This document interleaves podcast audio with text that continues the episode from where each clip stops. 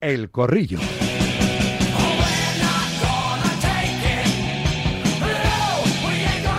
Saludo, saludo a otra dama, Vanessa de Lucio, Onda Madrid. Hola Vanessa, buenas tardes. Hola, ¿qué tal? Muy buenas tardes. Manu Martín. Hola Martín, ¿qué tal? Manuel, buenas tardes. ¿Qué tal? Buenas tardes. Vamos a ver si nos deja la gripe y latos. Anda, pues estamos. Bueno, yo toco madera. Espera, que voy a tocar de verdad. Toco madera porque no he caído. En mi casa todos prácticamente, yo me, me resisto, me decía ahora micrófono cerrado Milena, que Sí. en vuestra casa todo, ¿no? Habéis caído. Eh, gripe A, hierba mala nunca muere, dice el dicho eh, Sí, para tiene ti, que ser Rafa. eso, tiene que ser Porque eso. nosotros morimos todos. Sí, no, no, increíble, ¿eh? increíble. Y además avisaron que con el regreso de- del curso escolar, después de la vacaciones de Navidad, iba a haber un repunte importante, pues, pues tal cual. A ver cómo está la garganta de Joan Prats, Radio Marca Barcelona. No sé si la garganta, preguntarle por su garganta o por las uñas, de cara al Barça Osasuna de esta, de esta tarde. Hola Joan, Radio Marca Barcelona, buenas tardes. ¿Qué tal? Muy buenas. Sobrevivo, ¿eh? sobrevivo a nivel de constipados, por lo tanto cre- creo que soy el único ya que queda por Radio Marca Barcelona que aún estoy, estoy bien. Y de uñas, bueno, pues eh, con cierta sensación de que pase lo que pase, pues será lo que merece este equipo que últimamente nos deja más fríos que otra cosa. Ahora hablamos, ¿eh? por supuesto, de, la previa de ese Barça Osasuna y de cómo cambia el cuento, ¿no? Cómo le ha cambiado un poco a Xavi en cuanto a, a su opinión sobre lo que tiene que ser su equipo y lo que está siendo. Ahora, ahora tiraremos de, de fonoteca, pero mm, ¿qué os pareció? Lo de ayer para los entrenadores es un desastre, ¿eh? porque un partido tan alocado, lo dijo el propio Ancelotti, es un Milena es un sufrimiento, ¿no? Cuando no puedes controlar y, y acaba la cosa en prórroga 120 minutos, 8 goles. Para los entrenadores es un desastre, para los aficionados puro espectáculo, Sí. lo disfrutamos muchísimo. Ocho goles. eh, yo creo que el Atlético de Madrid está, eh, a ver, de lo que nos aferrábamos, que era el Cholo Simeone y esa mejor defensa con los premios Zamora, con, con eh, siendo el equipo y presumir del equipo menos goleado de, de Europa en algunas oportunidades. Bueno, eso dejó de ser, ¿no? Con la salida de Diego Godín hace mucho tiempo y hace rato que no llega un central de características similares, eh, eh, donde Witzel, por ejemplo, un mediocampista, tiene que reconvertirse en central y hoy es quizás el mejor defensor que tiene ese equipo. Una cosa de locos, diríamos, en Argentina. Pero eh, nos brinda ahora esa posibilidad de gol que tampoco tenía antes los equipos de Cholo Simeone. Entonces es un sabor agridulce, ¿no? Un equipo que golea, pero que le hacen muchos goles y es poco sólido defensivo. Pero yo me quiero quedar con lo positivo de todo esto y es el alma competitiva que tiene el Real Madrid. Porque el Real Madrid arrancó con una temporada con tres jugadores lesionados de ligamentos cruzados. Todas las semanas tiene un jugador menos y con todo eso sale y gana los partidos y eso habla del animal competitivo que es este equipo que no se renueva porque pocos ingresos trae, po- pocos jugadores, de hecho no tiene un 9, tiene un 9 falso, eh, Rodrigo jugando a veces de 9 Sí. falso, pero eh, sigue siendo ese animal competitivo a batir en cada una de las temporadas. Seguidor del Atlético de Madrid, es seguidor confeso, es la última pata que faltaba por, por incorporar a este, a este banco, que tiene seis, seis patas y estoy encantado. Un banco con seis patas, ¿existe? Sí, existirá seguro. Francisco Guaita, hola Fran, ¿qué tal? Buenas tardes. Muy buenas, Rafa, muy buenas a todos. ¿Qué tal la resaca? Bien, bueno, la verdad es que fue un partido maravilloso, ¿no? Eh, fue un partido muy, muy divertido para los aficionados, me imagino que para los entrenadores menos. Eh, y bueno, pues la verdad es que en los últimos partidos, ¿no? Todos esos, ¿no? Los que criticaban al Cholo de un ocerismo, creo que se les ha acabado. Ahora tendrán que criticarlo por otra cosa, pero, pero la verdad es que es uno de los equipos, si no el equipo más goleador de, de- de toda Europa. Y el gran problema que tiene es el, bueno, lo- lo- el gran beneficio que tenía, la gran virtud que tenía, que es que a día de hoy no consigue cerrar su portería, ¿no? Escuchando Y eso que juega con, con defensa de 5. Sí, sí, ¿no? eh, Es decir, eso, es, eso es- eso es muy raro. Ayer lo, lo destacaba el Mono Burgos en, en- en el post de, de Movistar Plus, porque verdad que jugando con cinco atrás, ¿cómo puede ser que, que te hagan eh, cinco goles, no? Bueno, Es- porque la sí, realidad, la realidad. la calidad de los defensores, es- claro. No, la realidad, claro, estamos hablando de Samuel Lino y Nahuel Molina o Marco Llorente, que te suben hasta, a veces están jugando de extremos. Luego tienes a un eh, al no como al libre, al líbero de aquella época que es Bitzel, que en realidad no es un, un central.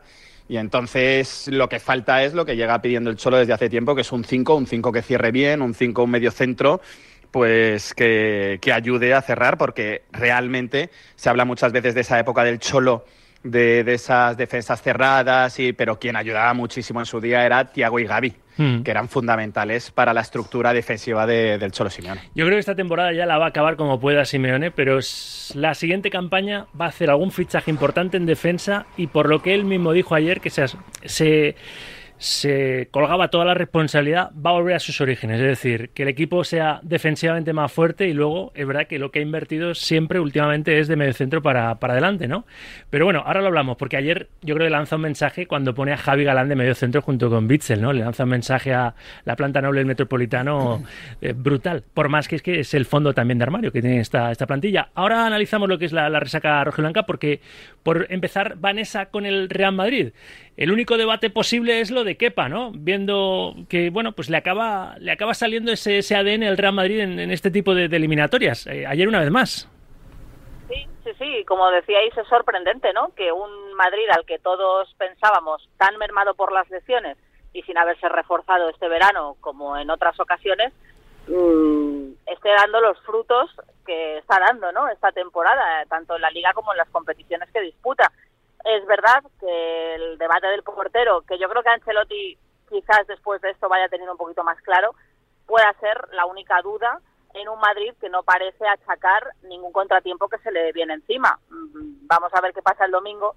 Este es el primer título, ¿no? Pero, pero sí, es bastante sorprendente, eh, para bien lo digo, ¿eh? que un equipo con tantos problemas como ha tenido esta temporada se esté rehaciendo de esta manera y sin reforzarse, porque en enero tampoco parece que, se vayan a reforzar. Fíjate que dijimos cuando se lesionó Courtois que la baja de la portería podía ser probablemente eh, para mí la más sensible ¿eh? del equipo y fíjate que de momento le está saliendo bien incluso en las noches en las que no está bien pero Yo, bueno. sabiendo cómo es un poco Ancelotti, que es un gran entrenador, pero es casi mejor gestor de, de los grupos, yo creo, Manu, que a Kepa lo, lo mantiene el domingo en la final, ¿no? Por no señalarle precisamente después de, de ese autogol de ayer, ¿o no? No tengo duda. Y Kepa sabe que iba a jugar eh, la Supercopa y, y que, que es lo que había. También eh, centramos mucho en el autogol, pero Kepa tampoco es que esté haciendo una mala temporada. El problema es elegir entre dos buenos, como tiene ahora mismo. Sin embargo, yo voy a abrir otro melón. ¿eh? A mí me preocupa. Ayer habla, antes del partido hablaba con dos madridistas de estos que son más madridistas que Bernabéu y se quejaban de una cosa de Ancelotti y que luego le, les acabó dando la razón en el partido, que es Brahim.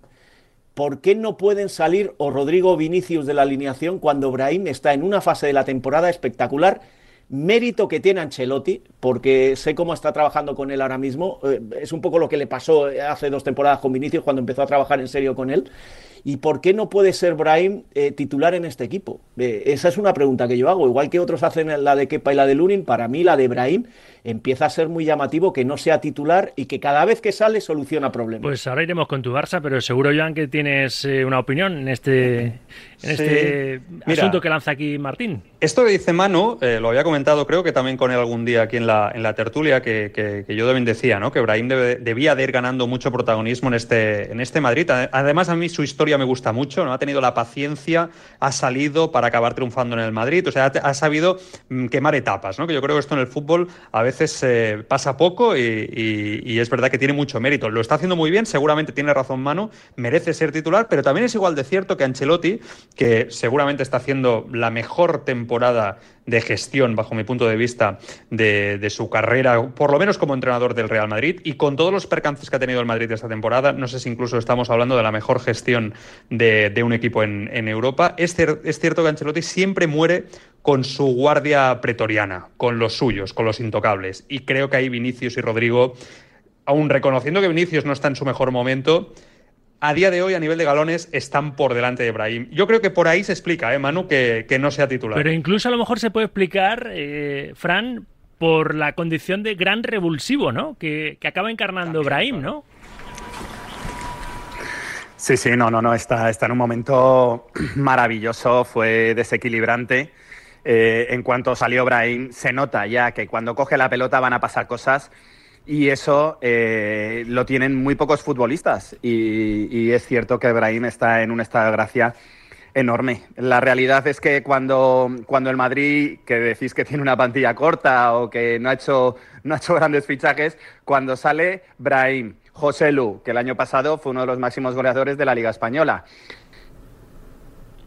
Eh, no sé, o sea, si comparas con la realidad que sacó el Atlético, que acabó Galán, Javi Galán, lateral izquierdo, de medio centro, Azpilicueta eh, en un lateral, pues la realidad es que quien tiene plantilla corta de esos dos equipos y quien sufre muchísimo sin un 5 y sin un 9, pues es el Atlético de Madrid. Es que yo creo, eh, Milena, que no sé si es muy reduccionista, que decir que este Real Madrid consiguió la clasificación para la final de la Supercopa por, por encima de eh, del, del, Atlético por más corazón, seguramente, sí, sí. más piernas y más fondo de, de, armario, ¿no? Es que ese es lo que representa estar en el Real Madrid. Todos quieren venir a jugar al Real Madrid, todos quieren ser dirigidos por Ancelotti. Ancelotti decidió quedarse cuando tenía las puertas abiertas de hacer historia con la selección de Brasil, algo que nunca hubiese pasado que un extranjero, sobre todo europeo, dirigiera a la selección de ese país, que es tan nacionalista. Entonces, yo, primero yo creo que Ancelotti tiene un, eh, un amor eterno para los brasileños y por eso eh, Rodrigo y Vinicius son titulares y después porque él tiene esa capacidad de convencer al jugador que no importa que venga del banco, seguramente va a ser importante a lo largo del tiempo. Y así le pasó con Vinicius en sus momentos cuando erraba cualquier cosa, ¿te acuerdas? Bajo el arco eh, y después fue el jugador más importante que tuvo después de Benzema y hoy por hoy Abraham lo está llevando de esa manera para evitar que se estrelle contra una pared y después fue, sea juzgado un jugador que acaba de llegar también. Entonces, la gestión de Ancelotti es extraordinaria en cada club donde estuvo excepto en el PSG, podríamos decir, pero es un entrenador que conoce bien a la plantilla, que no le da mucha movilidad y, ahí está la clave de él, ¿no? Confía en los suyos y, muere con los suyos. Ahora hablamos del Atlético Madrid también y, y, comentamos, por supuesto, lo que se puede esperar del Barça Osasuna, ¿no? De donde saldrá el rival de, del Madrid en la final del domingo, en esta segunda semifinal de la Supercopa de España. Pero los siguientes también participan, les pedimos que hagan radio deportiva con nosotros y de vez en cuando nos hacen caso. Una nueva tanda, notas de audio en el 78 26 90 92. Buenas tardes, Radio Marca. Hola, Sauquillo. ¿Qué pasa? Soy tu pesadilla. ¿Ah, sí? ¿Eh? Hoy ya verás el Barça cómo va a jugar. Tengo la corazonada que va a ser un espectáculo ver al Barça hoy. Pero un espectáculo para bien. Ya verás, Sauquillo. Bueno, bueno, a ver. Vamos a dar miedo. Buenos días, Radio Marca. Buenos días, Sauquillo. Hola. Oye, una pregunta. ¿Tú sabes si Miguel Ángel Gil oirá tu programa? Es por saberlo, ¿sabes? Me alegra que me hagas esta pregunta. ¿Dónde está Miguel Ángel Gil? Lo llevo preguntando ya meses. ¿Dónde está? Ahora no aparece. Miguel Ángel, por favor, sal otra vez, opina otra vez del Madrid, del partido de ayer. Miguel Ángel, por favor. ¿Qué jeta tenemos? Madre mía, buenos días, Sauquillo. Buenas tardes, Sauqui. Buenas tardes, Radio Marca. El partido de ayer un partidazo. Y siendo neutral, porque no soy ni del Madrid ni del Atleti. Un partidazo. Y el mejor del partido, sin duda, Arberola Rojas, el árbitro. Aún a pesar de la televisión del Real Madrid Estuvo y bien, de vosotros, que sois los trompeteros Vaya, de la hombre. televisión del Real Madrid. Ni hablar. Si llega a ser ese partido en Inglaterra, vamos, estamos hablando de él tres días. Y sin embargo, aquí, cuando lo hace bien el árbitro, no se habla del partido. Se dice que fallaron las defensas, que no sé qué, y que el, y que el árbitro no dejó jugar. El árbitro de 10, Arberola de 10 ayer. Continuar, vamos a seguir escuchándoos ¿eh? en el 78 26 90 92. Trompeteros, nadie. ¿eh? Aquí hemos criticado, a mí personalmente no me parece nada bien esos vídeos preventivos que hace el canal oficial de, del Real Madrid a través de, su televisión. Bueno, eh, lo del Atleti. Ayer Germán el Mono Burgos le pega ahí un palito, lo hemos escuchado antes en Movistar, en el post de, de Movistar Plus, al que ha sido su, bueno, pues su compañero tantos años en ese tándem en el banquillo del Atlético de Madrid, el Cholo Simeone, Francisco, respecto a lo de se ha visto a un equipo que ha querido dar dos pasitos hacia adelante y al otro que ha dado dos pasitos hacia, hacia atrás. Por lo que decías tú de, los críticos con Simeone por el unocerismo, es verdad que este Atleti es contra Cholo, ¿eh? este Atleti va, va arriba, va arriba, pero hay un momento dado que la cara tira al monte. ¿O no, Francisco? Que no, que no, que esto no, esto no es así. Es que el Madrid cuando te aprieta, te aprieta, cuando juega, juega y cuando no tienes músculo ni, ni capacidad, pues oye, eh, es así. En, siete eliminatorias que ha jugado el Atlético de Madrid eh, contra el Real Madrid, las ha llevado todas a prórroga o a penaltis. Es decir, eh, la exigencia que pone el Atlético de Madrid al Real Madrid es extraordinaria. Y luego la realidad es que el Real Madrid tiene mucha calidad, tiene mucho fondo de armario y cuando te aprieta, pues te hace daño. Y ayer no es que no hubiera unas ganas de... Los cambios no fueron a peor, era lo que había. Es decir, en el sentido de que no es que pusiera a más defensas o... No, no, no. Si este Atlético de Madrid porque ahora está metiendo muchísimos goles. Pero si no, se diría que el Cholo está jugando con cinco defensas. ¿Qué pasa con el Cholo de cinco defensas? Con cinco defensas es cuando más goles está haciendo. Entonces, una cosa es cuando el rival, y en este caso el Real Madrid, te aprieta y empieza a jugar a lo que le gusta al Real Madrid, y entonces es muy difícil. Pero yo creo que al contrario, durante 90 minutos, el Atlético de Madrid jugó a tumba abierta y jugó en muchas fases del partido muy bien y apretando mucho al Real Madrid. ¿Qué opináis el resto, Manu? ¿Es lo que hay que diría Piqué o se le puede reprochar algo a Simeone? Mira, yo puedo estar de acuerdo en algunas cosas. Es lo que hay, la plantilla no es la misma plantilla que la del Real Madrid, es cierto, este, este Atlético marca muchos goles. No sabemos por qué se hicieron los cambios, porque yo creo que la entrada de Molina destroza la banda derecha y, destroza la izquierda, donde Lino lo estaba haciendo bien. No sé si Lino tenía algún problema. Saúl, que estaba haciendo un buen partido, cuando entra Riquelme, no soluciona nada. Y a partir de ahí se, empieza a torcer la cosa para el Atlético de Madrid. Pero igual que digo esto, de, eh, que puedo estar en una mínima parte de acuerdo con el Mono Burgos, lo del pasito atrás, que también es por el fondo armario vamos a ver, seamos coherentes. Y yo tampoco soy ni del Madrid ni del Atlético, como decía ese oyente. Yo soy del Real Sporting de Gijón, que es el mejor equipo del mundo. Entonces, seamos coherentes. Si estamos diciendo que ayer vimos uno de los mejores derbis de la historia, es porque hubo dos equipos que jugaron al máximo. Entonces, mérito del Real Madrid que se ha clasificado para la final, pero no desmerezcamos el trabajo que hizo el Atlético de Madrid durante los 120 minutos simplemente porque no ha llegado a la final. Creo que ayer el Atlético de Madrid hizo un partidazo y que en un momento dado, por fondo de armario, por los cambios, por lo que fuera, se fue cayendo poco a poco, pero se mantuvo hasta el último instante, con lo cual yo esas críticas que estoy leyendo, escuchando contra el Cholo y contra el equipo, me parecen exageradas e incongruentes cuando los propios atléticos que critican dicen que fue uno de los mejores derbis que han visto en su vida. Milena, ¿piensas igual? Eh, un, poco difiero y me va a pelear con gente de este programa fijo, pero yo creo que hace cinco o seis años podríamos achacarle eso al, Cholo Simeone, ¿no? Que hizo lo, imposible por ganar, jugó muy bien y le plantó partido al Real Madrid, pero de nuevo volvió a perder. Entonces, no pasa una eliminatoria, un equipo que ya, tiene un fondo más importante, que tiene un presupuesto más importante, que ya es uno de los mejores equipos de Europa, el tercero en competición siempre en la Liga de España en los últimos diez años. Eh, yo creo que, eh, a ver, es un equipo, lo fui a ver en el Metropolitano frente al Sevilla, un Sevilla que pasa una peor, una de las peores crisis eh, futbolísticas de los, de los últimos tiempos eh, y le costó mucho ganar ese partido. Entonces, es un equipo que le falta contenido en la mitad de la cancha, más allá que De Paul, por ejemplo, en ese partido hizo un gran, un gran juego, eh, pero tiene muchas intermitencias. No jugó Lino, jugó Riquelme, eh, eh, jugó Nahuel Molina, lo tuvo que sacar en el segundo tiempo. Es decir, los principales actores no están siendo constantes a lo largo de la jornada. No tiene un equipo titular clave, como tú puedes decir. El Real Madrid, el Barcelona, cambia una o dos piezas. El Atlético de Madrid cambia frecuentemente su once titular. Entonces, el Cholo Simeone no consigue, el equipo no puede arrancar y sobre todo esa fragilidad defensiva es lo que ha sido perjudicial en esta temporada. Los siguientes siguen opinando, ¿eh? A modo de resaca de ese 5-3 de esa primera semifinal de la Supercopa de España y luego voy a escuchar otra vez en el 78, 26, 90, 92 con notas de audio. Pero tengo que ir muy rápido porque tengo que encarar ya casi la recta final del corrillo y hay que hablar del Barça Osasuna, de la segunda semifinal de donde saldrá el rival del Real Madrid del domingo en la finalísima de este primer título oficial en Liza en, en el 2024. Os voy a pedir así muy rápido un vaticinio, que suelo hacer esto, ¿eh? meteros en este, en este fregado. ¿Qué creéis que va a pasar? ¿Quién se clasifica? Incluso, a ver, si tenéis la bola de cristal limpia, me dais un resultado. Empiezo con los que tienen más cercanía al equipo de Xavi, que son Vanessa y, Joan. ¿De Lucio? Yo creo que pasa el Barça. Eh, ya resultado, pues no sé, si quieres un 3-1. ¿Joan? Yo creo que pasa el Barça con el mismo guion habitual, sufriendo y, bueno, pues con, lo que está pasando, con un equipo incapaz de controlar los partidos. Eh, 2 a 1, que sería lo habitual, digamos, por lo que está pasando con el Barça de Xavi. Por lo de la mínima, ¿no? Por la mínima, que ahora hablamos de eso y escuchamos a Xavi cómo ha cambiado un poco el, el discurso. ¿Milena?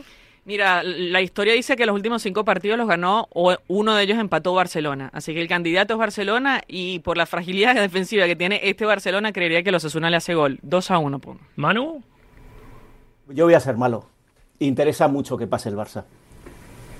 Ah, en Arabia. Pues yo, Hombre, eh, hombre, es que en Arabia ver una final Real Madrid-Osasuna no les interesa nada. Y han pagado mucho dinero. Pues yo creo que Osasuna se va a merendar hoy al Barça. Tengo ese palpito, no sé por qué. ¿Tú, Francisco?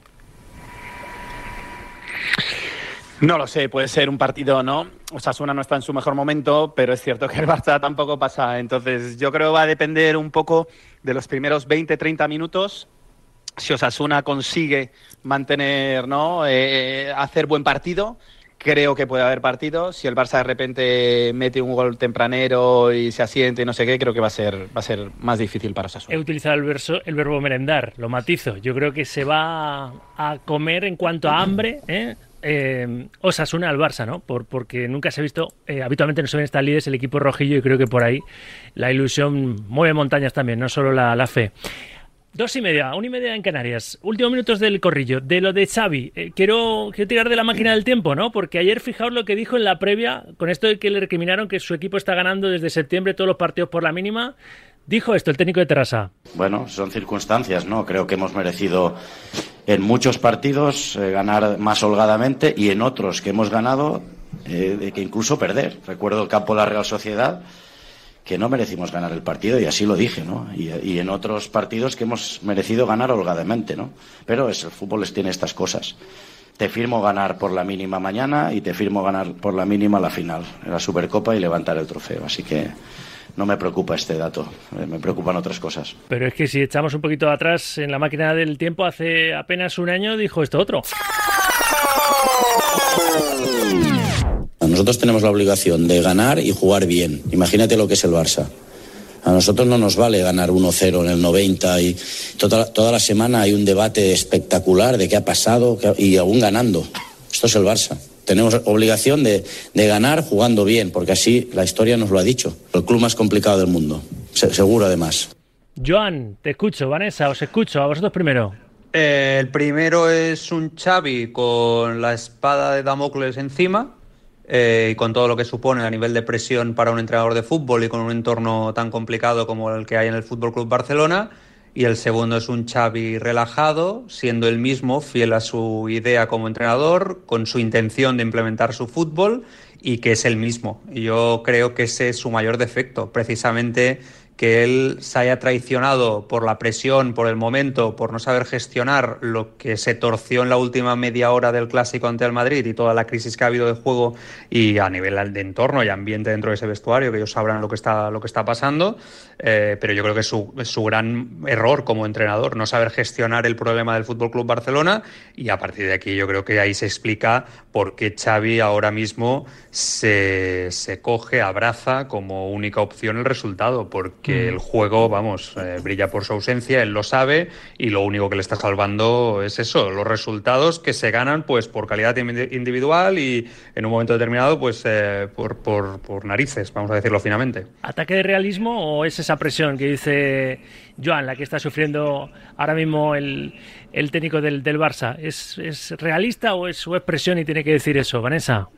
Bueno, a ver, es que yo creo que no, son dos realidades que conviven, que no tienen por qué ser contradictorias, porque se producen en momentos muy distintos, ¿no? Es verdad, la realidad absoluta del Barça es que tiene que ganar jugando bien, porque si no, no vale, pero también es cierto que en situaciones, vamos a decir, de crisis o de falta de confianza o de, o de encontrarse con tu propia identidad, como la que está viviendo ahora mismo el equipo, lo que, lo que no se puede es pedir que, que te pongas a correr cuando te está costando andar. Eh, tú ahora lo que tienes que hacer, el objetivo a corto plazo es ganar, intentar mantener los resultados, intentar lograr este título que te puede dar una calma y una confianza y un subidón tremendo y probablemente cuando consigas eso y todo esté un poquito más apaciguado, más calmado, ese entorno del que habla Xavi, que siempre es tan tóxico, tan crítico, que siempre cuestiona todo, incluso las victorias, aunque sean por la mínima, pues cuando todo eso lo tengas un poquito más controlado, probablemente se pueda ir a lo otro, que es ahora vamos a intentar hacerlo un poquito mejor, ¿no?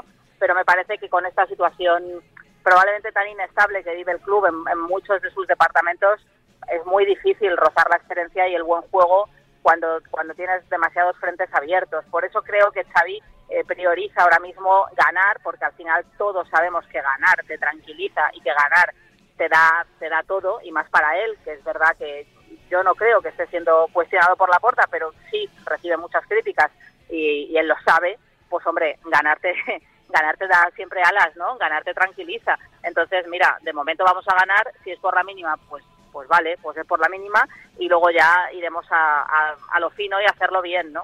Es que ahora mismo pedir eso es un objetivo inalcanzable, por eso creo que, el, que no es que cambie ese discurso, sino que ahora la va más a ese objetivo. La ¿no? practicidad hecha entrenador. Claro, claro, es que al final eres pragmático. Bueno, Ojo, ¿eh? Lo dice la Mil- historia. Milena, tu opinión, Manu, Fran, que, que estamos ya casi fuera de tiempo. Pido si podéis brevedad. No, lo de Xavi es, eh, bueno, eh, tomó el año pasado el equipo, o sea, hace un par de años, un año y medio, y, y es esclavo de sus palabras. Lamentablemente, tiene que salir al mercado de pase y buscar más Gundogans en el equipo. Necesita más eh, jugadores con esa sangre fría, esa autoridad dentro de la cancha. Tiene muchos jugones, pero le falta es- ese pecho, ese pecho que, que necesitas para ganar partidos y tratar de, de llevar a cabo una temporada larga para Xavi. Pero yo creo que va bien el equipo, o sea, le hacen muchos goles, es un equipo frágil defensivamente, pero sigue ganando. De momento saca los partidos. Fran, Bueno, me parece que Xavi, no, si no hubiera dicho lo que hubiera dicho hace un año y medio, nadie estaría hablando de él. Él se ha metido en su propia boca el lobo. Y, y la realidad es que luego tienes que enfrentarte con lo que te pasa en los encuentros. Y cuando al final los resultados, en cierta medida, te están acompañando. Y, es así, es decir, ha pasado la Champions y está en Liga. Bueno, todavía hay medio, medio vivo, pues no tienes otro camino que intentar convencer a la plantilla de, de que tienes que seguir y si luego te sale un partido de 5-0 espléndido. El Barça empezó muy bien, empezó jugando bien, pero cuando no juegas pues te toca, te toca asumirlo. y Manu, me queda tiempo para casi solo un titular. 2-1-0 en Arabia, le darían un título a Xavi que a él le tranquilizaría, no sé si al vestuario, y que creo que a todos los que critican el 1-0ismo de Xavi, sobre todo los culés, pues les, les bajaría un poco, un poco los humos. Es que al final el fútbol son resultados. Lo queramos o no, a pesar de que, como habéis dicho, Xavi es esclavo de sus propias Hmm. palabras. Lo dejamos aquí. Milena Jimón, vuelve cuando, cuando quieras. Esta es tu casa, ya lo sabes. Gracias, compañera. Ha sido un gusto, un placer. Gracias, amiga. Gracias, Vanessa. Gracias, un beso a todos. Gracias, Fran. Un saludo a todos. Cuídate mucho, Manu. Un abrazo para todos. Y no te comas mucho las uñas. Joan, un abrazo. Un abrazo, cuídate, Rafa. Gracias a todos y a todas y a todos. 2 y 36, 1 y 36 en Canarias. Publicidad y vamos con más cosas hasta las 3, directo marca.